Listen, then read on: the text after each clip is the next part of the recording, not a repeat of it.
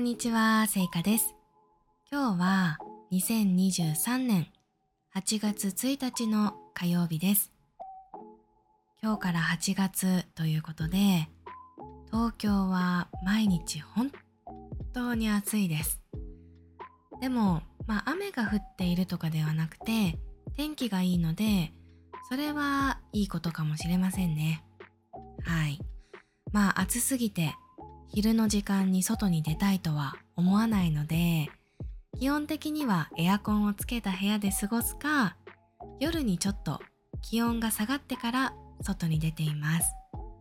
それでも暑いんですよね。最近は夜でも30度ぐらいです。秋が来ることを楽しみに、夏はとにかく毎日仕事を頑張ろうと思います。はい。今日はですね、自転車についてお話ししようと思います。なぜなら、日本には自転車に乗る人が多いからです。私もよく乗りますし、移動手段として自転車を使っている人が本当に多いんですよね。なので今日は自転車にまつわるエピソードを皆さんにお話ししていこうと思います。まずですね、日本国内にある自転車の数は2016年時点で約7238万台だそうです。日本の人口を考えて計算すると、だいたい2人に1人以上は自転車を持っていることになるそうです。はい。まあ確かに私の家族の場合も1人1台ずつ持っています。5人家族なので家に5台自転車がありますね。私の母はほとんど毎日自転車に乗っていますし、父はいつも電車で会社に行くので、本当に時々休みの日に乗っている感じですね。私は週に3回ぐらい乗っています。どんな時に乗るかというと、隣の駅に行く用がある時ですね。隣の駅に行くんだったら、電車を使うよりも自転車を使う方が便利なことが多いので、自転車で行くことが多いです。私の友達にも聞いてみたんですけど、ほとんどの友達が自転車を持っていますし、自転車に乗れないっていう人はやっぱりいないんですよね。はい。日本人はいつから自転車に乗る練習をするかというと、小学生ぐらいが多いと思います。それまではお母さんの自転車の前と後ろに子供が座ることができる椅子をつけて、そこに乗って自転車で移動することが多いですね。子供を乗せると自転車が重くなるじゃないですか。なのでお母さんにとってはこう自転車に乗るのが大変なんですね。で、日本にはそんなお母さんたちのための電動自転車というものもあります。私が小さい時は妹が2人いるのでお母さんが前と後ろに妹を乗せて私がその後ろから自分の自転車で追いかけるみたいな形で移動していました。で日本では移動のために自転車を使うことが多いのでとにかく乗りやすい自転車をみんな使っていますね。もちろんスポーツ用のかっこいい自転車もありますけど街でよく見るのは普通の自転車です。乗りやすいものですね。はい。で、さっきの話に戻るんですけど、小学生ぐらいの時から自転車に乗る練習を始めるんですよ。ちなみに私は小さい時からずっと東京に住んでいるので、東京の話です。で、最初は小さい子供用の自転車を買ってもらって、タイヤに補助輪というもっと小さいタイヤをつけて乗るんですね。補助輪をつけると自転車が倒れることがないので子供も簡単に乗ることができます。で、自転車に乗ることに慣れてきたら途中で補助輪を取って練習するんですよ。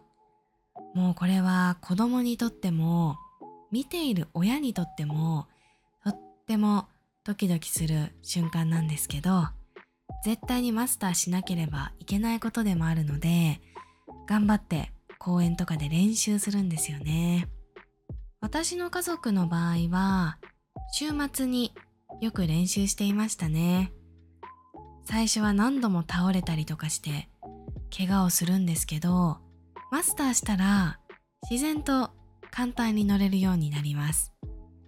そんなことを多分ほとんどの日本人は小学生ぐらいの時に親と一緒にしたのではないかなと思います。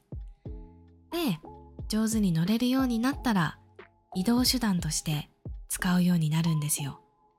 小学生の時はあの前のラジオでも話したんですけど学校が終わったら公園に行ったりピアノなどの習い事をする子供が多いんですよね。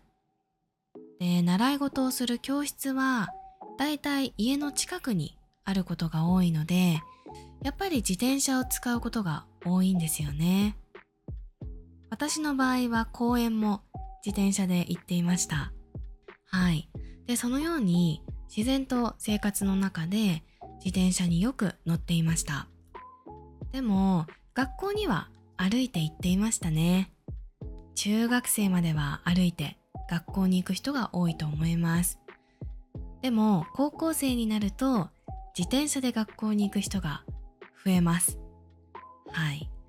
あの高校からは日本人の場合は自分が行きたい高校を選んで試験を受けて行くことになるので家からちょっと離れている場合が多いんですよね。私も家から高校までは結構距離があったんですけど私の場合は電車で行っていました。でも家から駅までちょっと距離があるのでそこは自転車で移動していましたね。なので朝自転車に乗って家を出てで駅に自転車を止めてで駅からは電車に乗って高校に通っていました。なので高校生の時は毎日自転車に乗っていましたね。はい。高校生になったぐらいの時に新しい自転車を買ってもらったんですけどその時の自転車は前についているカゴがすごく大きいものでした。それがすっごく便利だったんですよ。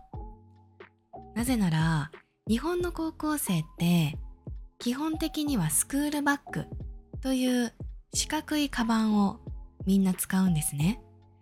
でその中に教科書とか水筒とかお弁当とかを入れるんですけど小さいカゴだとカバンを縦にして入れなければならないので中のお弁当とかがぐちゃぐちゃになってしまうんですよ。でもカゴが大きかったら横にしたまま入れることができるのでカバンの中がぐちゃぐちゃになることがないんですよね。はい。多分高校生のためにデザインされた自転車なんだと思います。本当に便利だなぁと思いながら高校生の時は毎日その自転車に乗っていました。実は今もその自転車に乗っています。はい。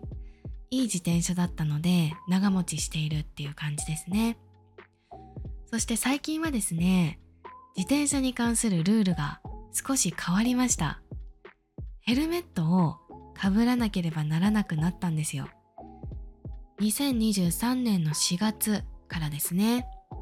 まあ努力義務化ということでかぶらなければいけないというよりはかぶるように努力しましょう。みんなで頑張りましょう。というイメージなんですけどはい。